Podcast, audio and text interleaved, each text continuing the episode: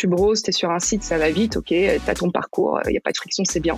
Mais n'empêche, tu vas quand même zapper et tu vas passer à autre chose. Qu'est-ce qui te reste en mémoire du produit sur lequel tu étais Qu'est-ce qui t'a créé une émotion en fait? Qu'est-ce qui fait te dire ah bah ouais, ça a été quand même pas mal, je vais y retourner? Et en fait, ce qui crée cette émotion pour moi, c'est justement de réussir à trouver une singularité que tu as communiquée pendant les quelques secondes où tu as eu l'attention de ton utilisateur. Et je pense que c'est vraiment essentiel parce que justement, c'est ça qui fait que tu vas revenir et que tu vas potentiellement poursuivre l'aventure avec le produit. On a mis en place un Discovery Playbook avec des étapes très claires. Il y en a trois. Hein. Il y a en particulier une étape qui est d'écrire le problème utilisateur que l'on veut régler avec euh, la feature qu'on s'apprête à développer ou la discovery qu'on s'apprête à tacler. Et on demande en particulier que ce problème utilisateur, il ait un twist back market. Donc, on force en fait la personne qui est vraiment dans cet exercice à prendre en compte la singularité de back market à ce moment-là. Hello à tous et bienvenue sur Product Squad, le podcast et la communauté des product managers. Je suis Axel Souria et ensemble, nous découvrons une semaine sur deux avec mes invités l'univers produit. On découvre à travers leur parcours et témoignages les clés pour mieux comprendre le métier de PM, ce qui fait un bon PM et la réussite d'un produit. Aujourd'hui, j'accueille Amandine Dur, CPO chez Back Market. Amandine, tout d'abord, merci de prendre le temps de nous partager ton parcours et ton expérience de PM sur Product Squad. Comment ça va? Écoute, euh, ça va très bien. Merci beaucoup de me recevoir aujourd'hui.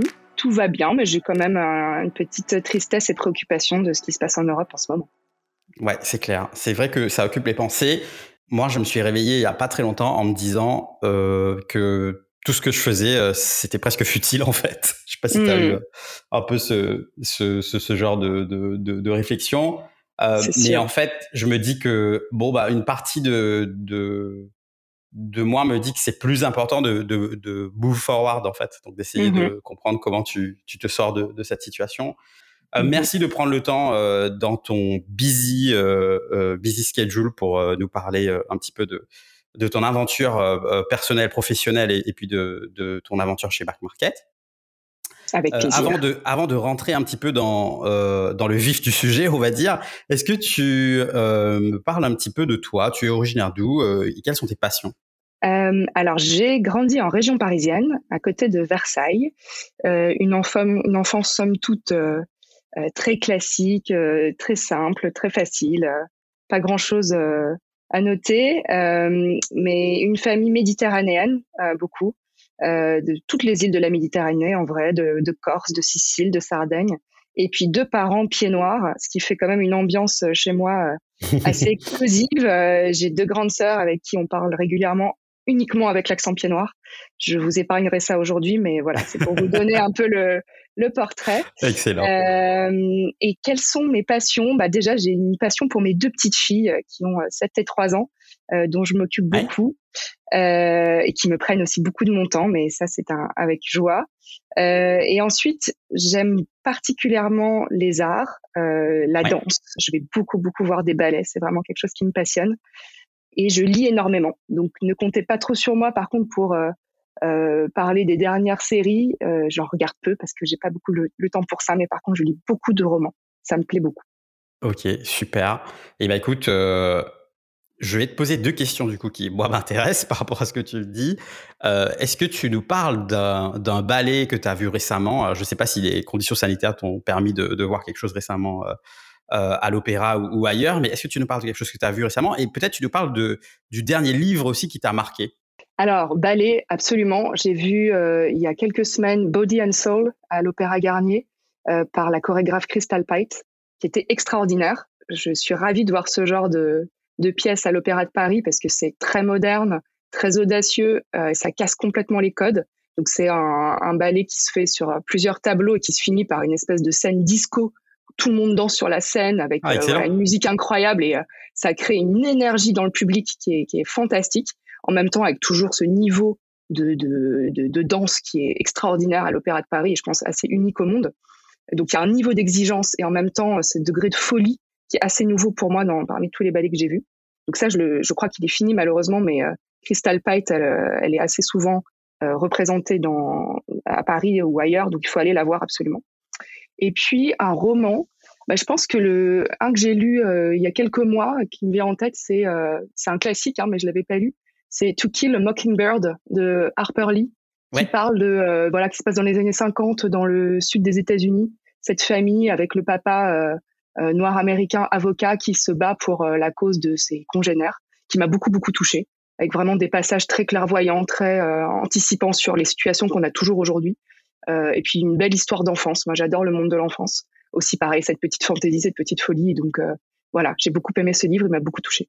Est-ce que tu nous parles un petit peu de ton parcours? Qu'est-ce que qu'est-ce que tu as fait jusqu'ici pour au final être Chief Product Officer aujourd'hui chez Back Market Alors moi, je fais du produit de, depuis plus de dix ans.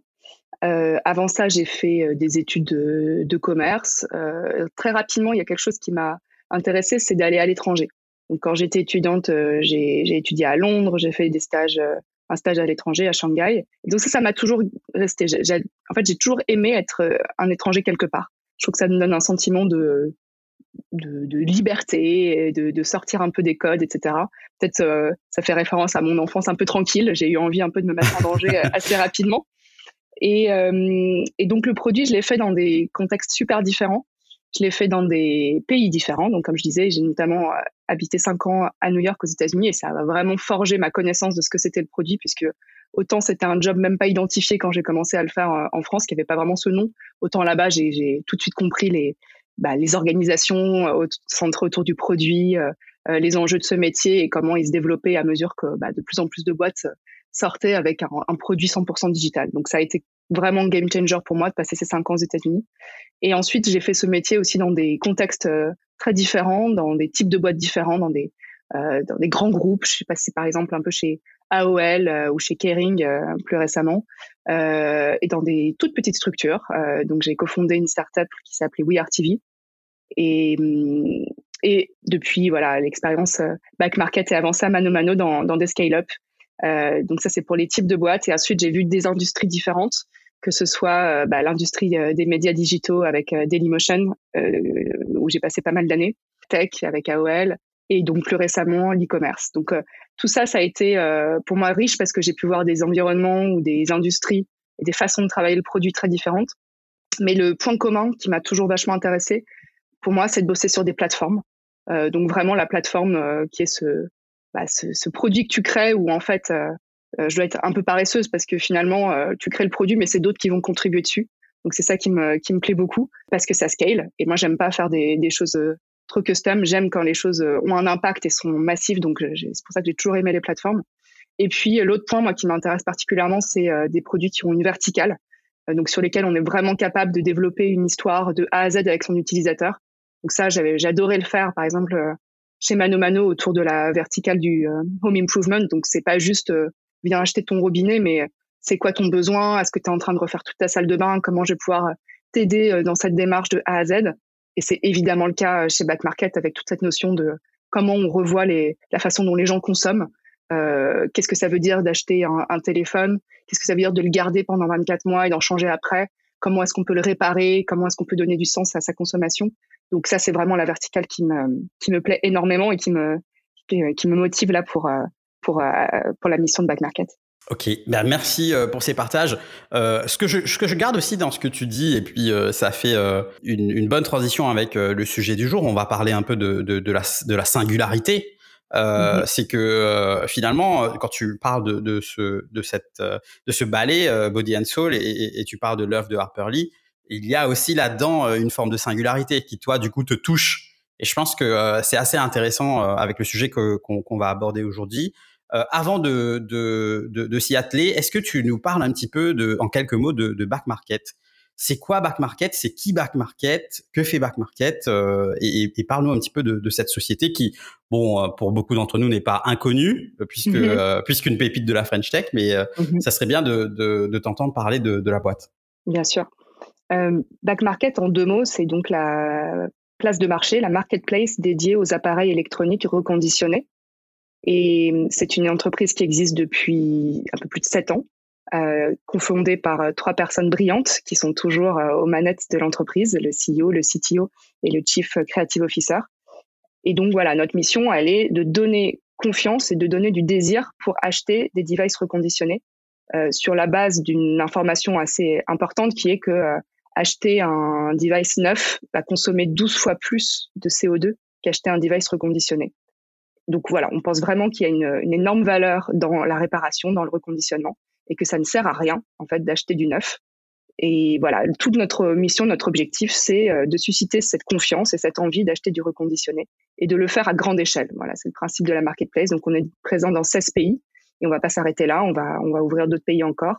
On vend euh, toute catégorie de, d'appareils électroniques, en, particulier des smartphones. C'est ça qui a fait notre succès au départ. Mais on va pas s'arrêter là euh, parce que la mission, est, elle est trop belle et trop grande. Et c'est intéressant parce que tu parles de, de confiance et de désir qui, au final, sont des aspects euh, très émotionnel euh, dans le dans le choix ou dans la prise de décision de quelqu'un pour se dire bah je vais plutôt acheter euh, du, du reconditionné pardon que du neuf. Mmh comment tu as vu ça se matérialiser un peu chez Back Market? Est-ce que tu as, as, des petites histoires comme ça de, de des clients qui vont être amenés à faire ce choix et où Back Market devient une évidence ou d'ailleurs peut-être pas mmh une évidence d'ailleurs mmh C'est une très bonne question parce que en fait pour moi, ce qu'il y a derrière, c'est cette notion de confiance. Et la confiance, elle se fait à plusieurs niveaux. Si on regarde un peu en entonnoir, euh, tout d'abord, tu as cette intention d'acheter un device. Tu vas regarder, tu vas beaucoup comparer, tu vas aller euh, sur Internet, tu vas aller peut-être euh, dans une boutique, tu vas te renseigner. C'est un achat assez cher. Hein, voilà, on connaît le prix d'un iPhone, c'est pas un achat anodin. Et euh, ça part de cette première niveau de confiance. Si on revient à des choses assez basiques, est-ce qu'on a confiance pour acheter quelque chose qui vaut 700, 800 euros en ligne? Ça, c'est un premier point. Ça ne concerne pas que Back Market, évidemment, mais ça concerne un peu l'e-commerce au global. Je pense qu'il que s'est passé énormément de choses. Il y a eu euh, deux ans de confinement, donc euh, le degré de confiance d'achat en ligne, il, il atteint un certain niveau. Et maintenant, il y a le degré d'en dessous, euh, degré de confiance d'acheter du reconditionné. Et c'est là où, bien sûr, c'est euh, la pierre angulaire euh, pour Back Market de créer cette confiance, parce que ça change tout, bien sûr, dans notre approche du client et dans la façon dont on arrive à le convaincre d'acheter chez nous versus ailleurs. Et là, en fait, pour moi, la bataille, elle se fait en premier lieu contre le neuf. C'est-à-dire, nous, notre objectif, c'est de prendre des parts de marché au neuf et donc de faire confiance, de faire faire confiance aux gens sur ça pour leur dire, ça va bien se passer. Vous achetez un device qui n'est pas euh, nouveau, mais qui a été revu, reconditionné par des professionnels. Donc, c'est pas non plus de la seconde main. Et donc, c'est tout l'intervalle qui est pas évident à, à capturer parce que aussi on a allez, deux, deux minutes de l'attention de quelqu'un pour lui faire comprendre tout ça euh, quand il navigue notre site.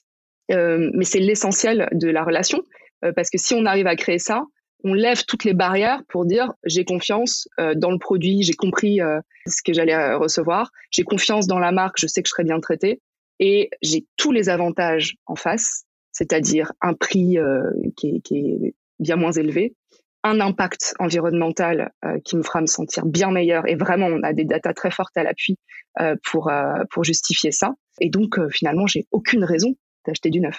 Eh ben, ça, ça nous amène un peu euh, au sujet d'aujourd'hui.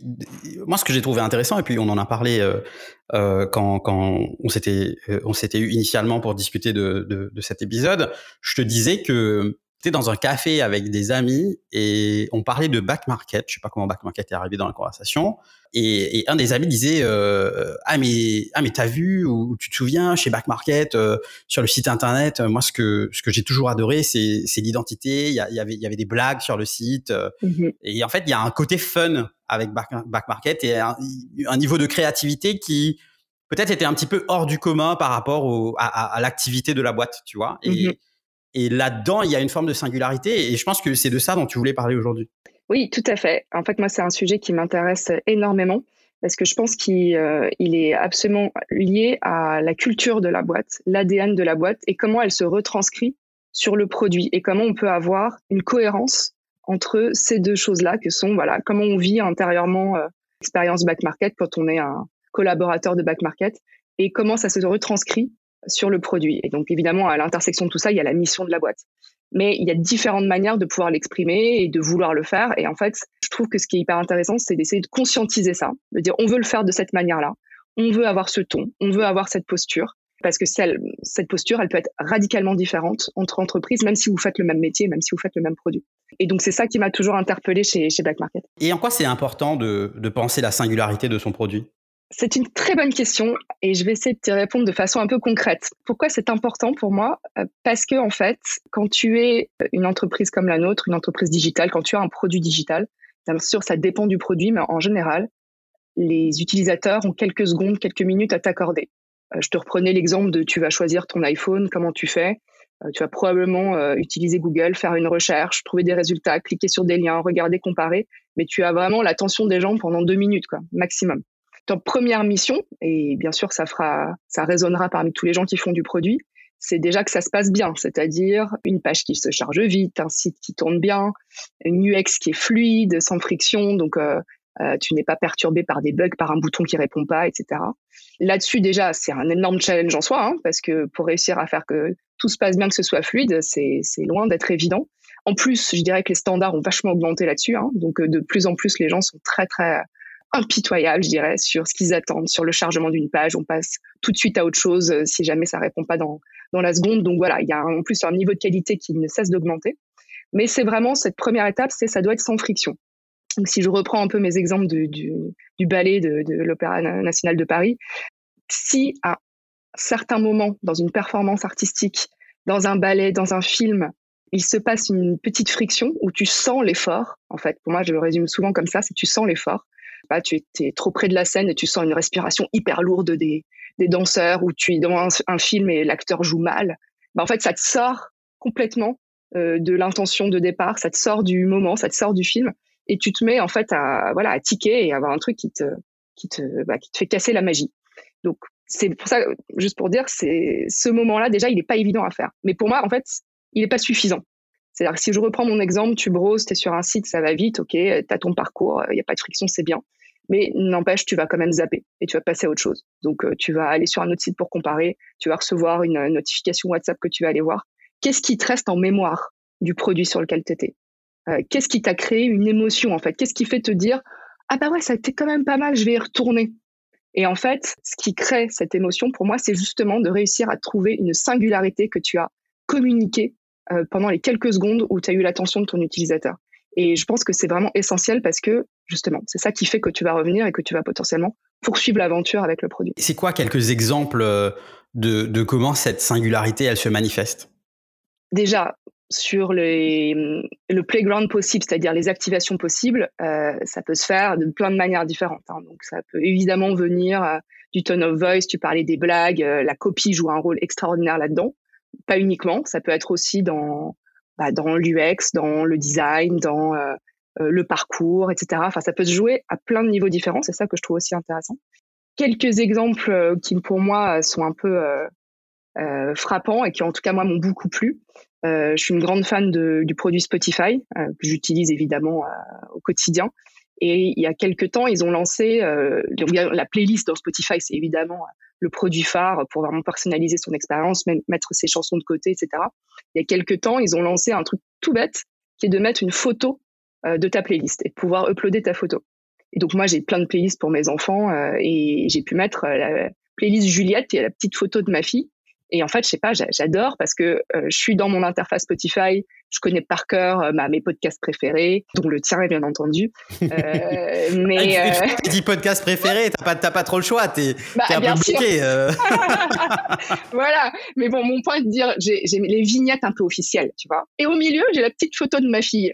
Mais qu'est-ce que ça me fait plaisir de voir ça Évidemment, je vais pas l'écouter moi perso. Enfin, j'adore, j'adore la patrouille des éléphants, mais c'est pas le truc que je vais écouter en, en perso tout le temps. Mais avoir sa petite photo au milieu de toutes les autres choses que j'écoute qui sont pour moi, ça me fait cette petite émotion et je me dis, ah, mais franchement, qu'est-ce que j'aime cette plateforme. C'est un tout petit détail, tu vois, mais euh, je pense que c'est rien d'original, mais c'est super.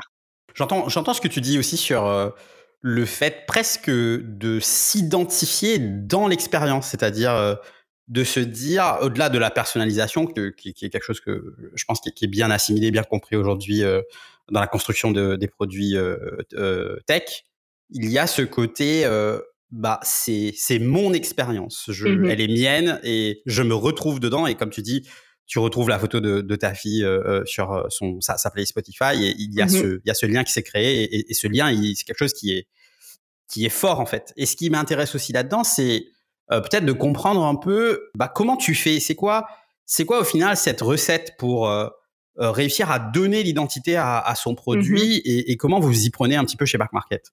Alors, je dirais que la première étape consiste à déjà s'en rendre compte. Donc, à, penser que c'est important, c'est déjà faire la moitié du chemin. Encore une fois, parce que c'est pas évident. Euh, et si je peux résumer ça euh, d'une façon un peu concise, pour moi, un bon produit, ça répond aux problèmes des utilisateurs. C'est déjà énorme d'arriver à le faire. Mais un produit génial, il répond aux problèmes et en plus, il crée ce lien émotionnel avec ses utilisateurs. Mais il faut déjà réussir à le verbaliser, à se dire que c'est important et à l'avoir en tête au moment où on conçoit, on développe ses produits. Donc pour moi, déjà, c'est une première étape. Ensuite, euh, un autre point important, c'est que cette démarche, elle doit être authentique. C'est-à-dire qu'il ne doit pas y avoir euh, un gap entre bah, l'esprit, la culture de la boîte et ce qu'on veut véhiculer dans son produit. Ça doit être cohérent, en fait. Il doit y avoir une sorte de, sincérité dans les deux. Euh, autrement, ça marche pas. honnêtement, il y a beaucoup de boîtes qui ont un peu une communication plaquée et une com, une marque un peu plaquée mais quand tu es à l'intérieur de la boîte, tu sens que c'est pas du tout dans l'ADN. Moi, je pense que euh, ça, ça marche pas. Ça, ça communique pas cette espèce de sincérité, cette authenticité. En même temps, ça se décrète pas. Hein. Ça veut dire que pour que vraiment on puisse exprimer ce genre d'émotion et de, euh, de culture dans son produit, il faut aussi que ce soit quelque chose de vraiment présent et authentiquement important dans la boîte. Donc, je dirais que ça, c'est une seconde étape. Et euh, voilà, elle n'est pas, est pas anodine, elle n'est pas triviale, mais elle est essentielle.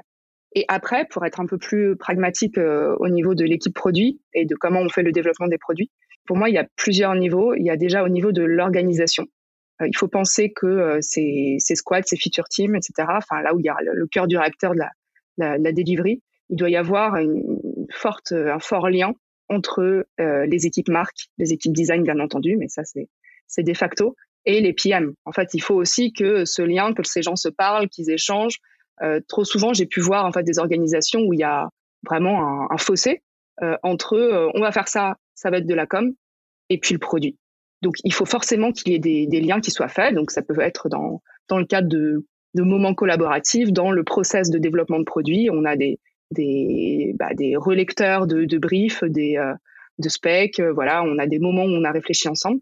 Donc, nous, c'est vraiment quelque chose qu'on organise dans le, dans le parcours, c'est-à-dire euh, on fera appel à nos, à nos counterparts à la marque. Ils viendront donner leur point de vue très très tôt dans le process, pas à la fin ou pas pour euh, designer une bannière sur le site, quoi. Mais ça vient vraiment du cœur de l'expérience. Est-ce que ça veut dire que dans le process, il y a euh, dans le process du développement de la conception du produit, il mm-hmm. y a un jalon ou, comment En fait, ce qui m'intéresse là-dedans, c'est concrètement ça se passe comment? Il y a un forum où les gens du marketing, de la marque, etc., arrive à avoir une discussion ou participe à des, activités, des workshops, je ne sais pas la forme que ça prend avec l'équipe mmh produit. comment ça se passe concrètement? De deux manières.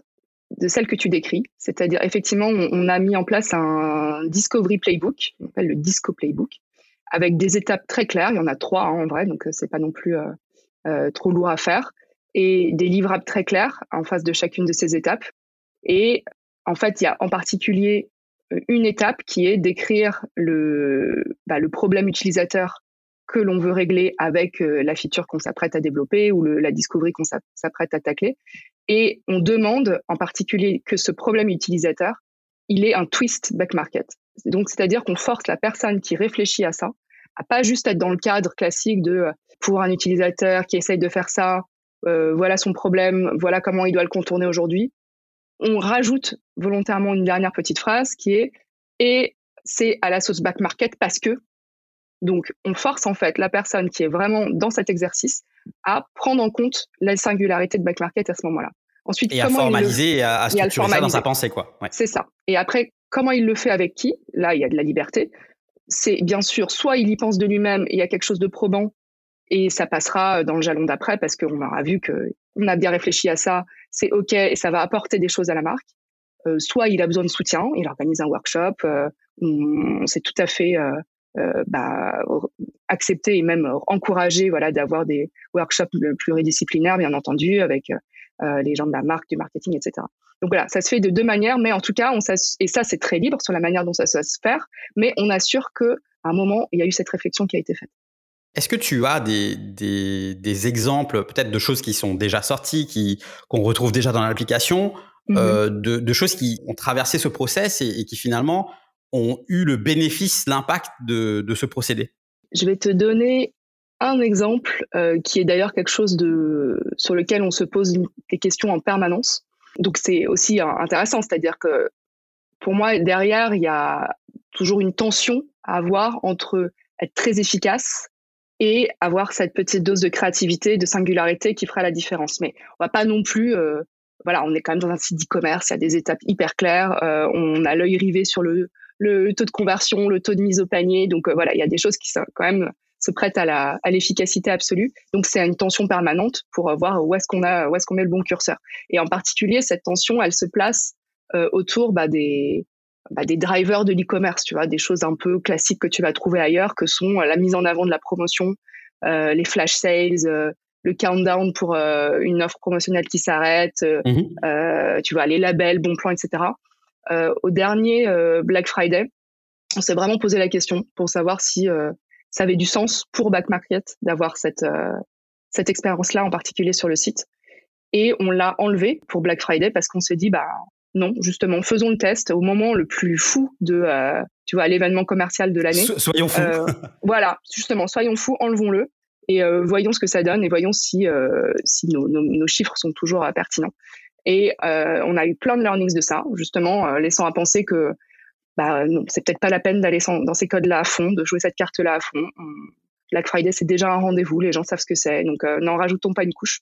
donc voilà, là, on est en train de revoir complètement à la suite de tous ces enseignements comment on va gérer ça dans le parcours, comment on va gérer les, les deals, les bons plans et de quelle manière on va le, on va le faire de façon plus subtile parce qu'on pense que c'est pas forcément dans l'ADN justement de notre marque de matière. Moi, c'est une question que je me pose aussi euh, là-dedans, c'est que tu parlais de l'e-commerce, et ben Back Market, c'est quand même une, une, une, flavor, une version de l'e-commerce euh, un peu particulière puisque tu es une marketplace, donc euh, mm-hmm. tu as, des enjeux euh, de, de chaque côté, on va dire, de la place de marché.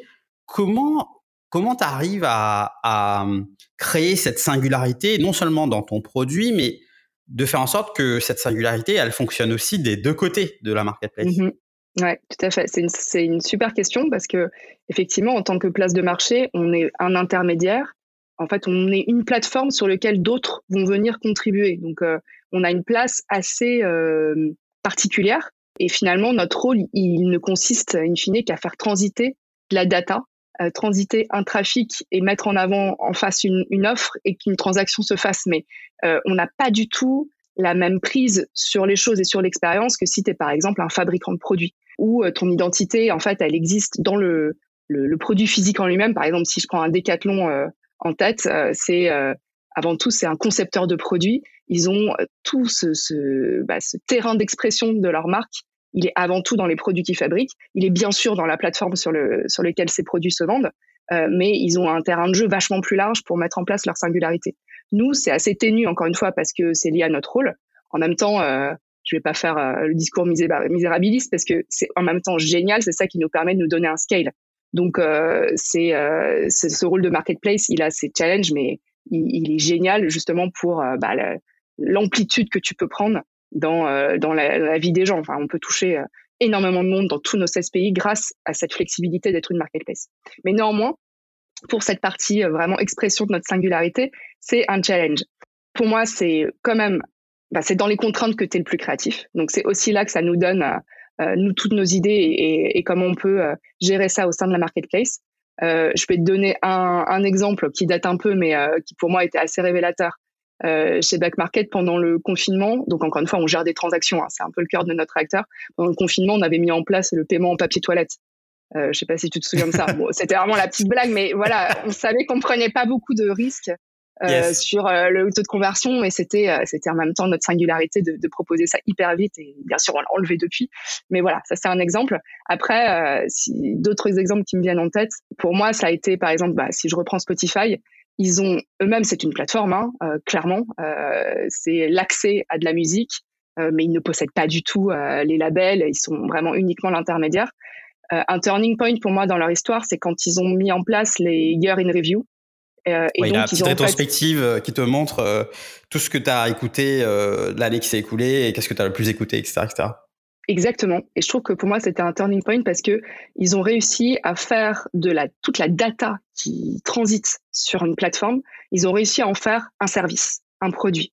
Et raconter euh, une histoire aussi. et raconter une histoire. Exactement. Et en fait, ça te crée un lien avec Spotify hyper différent. C'est pas juste le point d'accès pour aller écouter ma musique. Euh, c'est euh, un quelque chose qui me fait réfléchir, qui me fait euh, me repencher sur ce que j'ai aimé, qui me donne de l'émotion. Et ça, c'est pas l'artiste, c'est Spotify qui a fait ça.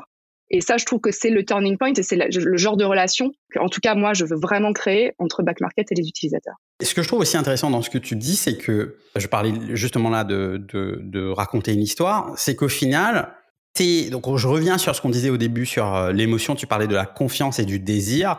En mhm. fait, au final, tu es aussi là pour euh, raconter l'histoire de, de l'impact. Euh, il y a un, aspect mission driven dans tout ça qui est, mhm. Bah, on fait aussi tout ça pour la planète, quoi. Oui, tout à fait. Et, et ça, on n'en a pas beaucoup parlé là, mais est-ce que tu nous dis euh, quelques mots là-dessus, puisque toi, tu es, arrivé euh, chez Back Market il n'y a pas hyper longtemps. Qu'est-ce qui t'a aussi attiré dans, dans, ce, dans le choix d'aller euh, chez Back Market? Moi, c'est clairement la mission qui est quelque chose qui change radicalement mon quotidien. Quand tu parlais au, tout début, dans l'intro, quand on parlait du sens des choses que l'on fait, bah, c'est une question que je me pose beaucoup, beaucoup moins. Bon, bien sûr, on, là, on n'est pas en Ukraine en train, euh, en train d'aider les gens, mais néanmoins, le sens que j'ai au quotidien de mon travail, il, a radicalement changé depuis que je suis chez Back Market. Euh, Aujourd'hui, on, et c'est ça qui était pour moi un énorme driver. En plus, bien sûr, euh, des gens de l'esprit de la boîte, de la culture qui, qui, sont fantastiques. mais pour reprendre ton point, aujourd'hui, cette data et, et le sens qu'on veut communiquer autour de l'achat du reconditionné, il est sous-exploité chez Back Market. La très bonne nouvelle, c'est que on a maintenant une data mais, euh, béton euh, pour appuyer euh, notre effort écologique. C'est ce que je te disais au début, quand un mhm, achat de neuf mhm. fait 12 fois plus de CO2 qu'un achat de reconditionné. En fait, on a mis en place toute une série d'analyses voilà, backées par l'ADEME, qui est l'institut qui non gouvernemental qui gère ça, et qui va nous permettre maintenant de raconter cette histoire beaucoup plus. Donc, ton year in review of music, en fait, on va pouvoir le faire sur ton year of impact, grâce à avoir euh, acheté chez Back Market au niveau tu individuel. Vas ton, tu vas voir ton carbon offset. Euh, exactement. Ça va être exactement. et, et, ça, et ce que je trouve génial, c'est que tu peux créer l'histoire de ça au niveau individuel, et c'est déjà mmh super. Mmh au niveau de nos marchands, parce que tu parlais aussi de mmh la plateforme, on, on a les, les, deux côtés, hein, et donc euh, donner cette data, on est les mieux placés pour euh, réussir à la, à la collecter, à la, lui donner du sens et à la communiquer. Et au niveau communautaire aussi, du coup c'est toi individuel euh, qui a acheté, toi euh, marchand individuel, mais c'est nous tous communauté qui avons fait cet effort et voilà le poids qu'on a euh, collectivement sur ça. Ok, très clair. On a parlé de en quoi c'est important de penser la singularité dans son produit. on a parlé de comment on donne l'identité à son produit. On a parlé de comment on fait ça sur une plateforme ou une marketplace. Euh, et la question qui me vient après, parce que tu parlais des, des 16 pays euh, dans lesquels Back Market euh, est aujourd'hui, et tu parlais de, du fait que vous, vous n'alliez pas vous arrêter là. Bah, mm-hmm. Comment tu fais ça aussi dans 16 variations différentes au final, puisque la singularité, elle est aussi liée à, à peut-être ta localisation, la culture de là où tu te trouves. comment ça fonctionne? Alors, c'est évident que euh, c'est un challenge parce que euh, bah, ta culture et comment tu t'exprimes, c'est très, c'est très différent d'un pays à l'autre. Et en particulier aussi l'industrie dans laquelle tu es. Donc, si je m'exprime un peu plus euh, factuellement, là, par exemple, l'attachement à l'écologie et à l'empreinte carbone, il est différent d'un Américain et d'un Français. Donc, quels seront, et en même temps, nous, on est là au départ, bien sûr, pour faire du business. Donc, quels seront les meilleurs euh, drivers pour pour euh, catcher en fait l'audience et les faire rentrer dans notre mission. Ils doivent être différents d'un pays à l'autre, ils doivent s'adapter. Si je prends un peu de recul, ça commence même un peu plus loin. Euh, quand on, veut s'étendre à l'étranger, bah, on a créé quelque chose, créé un, un nom de marque, créé euh, voilà euh, un ADN qui est très très lié à son pays de départ forcément. Et bah, on peut aussi se retrouver face à des, des petites problématiques. Bah, mon nom ne marche pas à l'étranger, quoi, par exemple. Et moi, j'ai cet exemple, alors pas de pas de back market, mais par exemple, avant j'étais chez Dailymotion. Dailymotion euh, était euh, en, et, toujours en Inde. Bah, le mot Dailymotion mhm. en Inde, ça a une connotation très particulière parce que c'est euh, les choses que l'on fait le matin avant avant de, de, sortir de chez soi. Bon, est-ce que ça évoque forcément le voilà l'univers de l'entertainment de la vidéo? Je ne sais pas. Bref, il faut savoir vivre avec ça, l'accepter ou se dire non dès le départ tu pars avec une autre posture. Mais en tous les cas, c'est évident que d'un point de vue produit et de, il faut pas être naïf là-dessus. Encore une fois, ça part par déjà en avoir conscience et se demander euh, en voilà en toute bonne foi, qu'est-ce que je dois adapter pour que ça marche ailleurs? Et donc quelle est le bon euh, bonne accroche que je dois trouver pour par exemple réussir aux États-Unis? Voilà, pour nous c'est clairement euh, typiquement en France là avec en plus toutes les données euh, dont je te parlais, on va vachement plus mettre l'accent sur l'impact que tu as à acheter du reconditionné et à quel point c'est c'est mieux pour tout le monde et que et que ce sera voilà peu de compromis pour toi d'un point de vue euh, expérience. Aux États-Unis, on va mettre vachement plus l'accent sur le côté convenience, sur le côté prix, bien sûr, parce que c'est mhm. notre euh, levier et euh, c'est la, manière de la plus smart d'approcher ce marché. Donc, il faut trouver le bon ton. et après, en termes de concrètement de comment ça s'exprime sur le produit, c'est aussi un challenge parce que t'as pas très envie de customiser hein, ton expérience, surtout quand tu as une place de marché. mais ça passe quand même par avoir, par exemple, bah, des, des copywriters locaux euh, qui comprennent bien euh, la culture, qui sont là. Exactement, donc ils sont là dès euh, la conception, dès le design, et qui, et qui viennent donner cette patte locale très très tôt dans le process. Eh bien, Amandine, merci beaucoup pour ce partage d'expérience sur ce sujet fascinant, passionnant de, de, comment créer la singularité de son produit. Euh, avant de, de, clore notre épisode, je vais te poser euh, les deux questions que je pose à tous les invités de Product Squad. La première, c'est quelles sont tes ressources préférées en, tant, en tant que PM Qu'est-ce qui t'a vraiment aidé à, à, avancer dans ce métier? Et puis euh, la deuxième question, euh, un conseil aujourd'hui pour quelqu'un qui souhaiterait devenir PM. Qu'est-ce que tu conseillerais à, à quelqu'un dans, dans, cette démarche? Je te laisse commencer peut-être par la question des ressources. Oui, alors sur cette question-là, en fait, moi, je, je, personnellement, je ne lis pas beaucoup de, de bouquins de management. Et donc, euh, je suis peut-être pas la, meilleure source d'infos euh, pour ceux qui recherchent des titres là-dessus. En matière de produits, moi, j'ai lu euh, uniquement les bouquins de, de, notre Dieu à tous, Marty Kayan, mais c'est à peu près tout. Et, même si je dois confesser quelque chose, je crois que je n'ai pas terminé le deuxième bouquin de Marty. C'est mal, je suis désolée. on ne veut pas, t'inquiète. Je je lui dirai pas. Tu ne lui diras pas, s'il te plaît. euh, en revanche, j'ai euh, lu plus des articles. Ça, euh, c'est certainement une question de, de, gestion de mon temps aussi, mais j'ai trouvé des, des, ressources super intéressantes dans, dans des articles. Euh, dans des articles médiums, de blogs, etc. Et en particulier, si je peux en citer un, j'ai toujours un peu comme Bible le, les North Star Guidelines euh, qui est sur le blog d'Amplitude. Euh, je trouve que c'est vraiment bien fait, très pratique et vraiment remarquable. Donc ça, je m'en suis servi beaucoup et je m'en sers un peu toujours, que ce soit pour animer des workshops autour de North Star, pour avoir la checklist de c'est quoi une bonne North Star. Je trouve que, enfin, j'ai rarement vu quelque chose de, de, mieux fait que ça. Et après, plus largement, peut-être au-delà de produits, mais sur le management, il y a un bouquin que j'ai beaucoup aimé, c'est euh, No Rules Rules de Netflix, euh, du fondateur de Netflix. De Reed Hastings, Exactement, de Reed Hastings, que je trouvais vraiment intéressant sur euh, la culture de la boîte, justement, comment mettre en place la culture du feedback, de la transparence, etc. celui-là m'a beaucoup plu. Donc, si je peux en citer un à, recommander pour lire, c'est celui-là. Et après, par contre, pour moi, les, les, ressources, elles sont plus larges, c'est-à-dire c'est hyper important de cultiver, cultiver sa curiosité, de faire, de pouvoir faire des parallèles, c'est ça moi qui me nourrit en tout cas euh, pour euh, rester innovant, alerte et puis penser à comment bah, s'inspirer quoi en fait tout simplement. Et, et donc j'adore me plonger dans, dans des sujets divers et variés. donc par exemple j'ai eu il y a quelque temps une passion pour Walt Disney. Pour ce qu'il a créé, pour son empire, mmh évidemment partie de, de, la passion de mes filles pour les musiques de Disney et les films, et j'ai eu envie un peu de creuser les, ficelles derrière. Comment, dit, comment, mais comment ça fait pour transcender les générations mais Bien sûr, mais c'est admirable. Et puis aujourd'hui, voilà, ils ont ce produit euh, tech Disney Plus qui est fantastique. Et comment est-ce que euh, Disney, a, bah, le produit et les contenus Disney vivent dedans, et comment justement aussi ils arrivent à s'en abstraire. Enfin, ils viennent quand même de sortir. Euh, euh, les, comment dire la série sur Pamela Anderson. Donc je n'ai pas regardé mais mais, euh, mais qui est visiblement. oui mais qui est quand même intéressant parce que tu as ça qui est, qui, est, qui est dans le produit au milieu de euh, l'Enchanteur quoi. C'est challenge bref donc ça m'intéresse vachement. Donc ça j'ai lu la biographie de Walt Disney euh, et ça m'a beaucoup plu. Et puis aussi plus récemment euh, je me suis plongée bah, grâce à Disney Plus sur euh, toutes les archives des enregistrements des Beatles. euh, ce docu qui s'appelle Get Back, que je recommande aussi beaucoup. Euh, et c'est pour moi, là, c'était une plongée dans la créativité d'un groupe. J'ai trouvé ça fantastique. Euh, voilà, ils étaient quatre, ils avaient un embryon de chanson tous les matins quand ils arrivaient au studio, et le soir, ils avaient un hit mondial qu'on écoute toujours. ça me fascine. Voilà. Donc euh, j'adore me plonger là-dessus. C'est plus pour euh, m'inspirer et pour ensuite faire des parallèles avec mon humble petit quotidien parce que j'ai évidemment pas la prétention de faire une chanson des Beatles tous les jours. Bien, c'est bien dommage.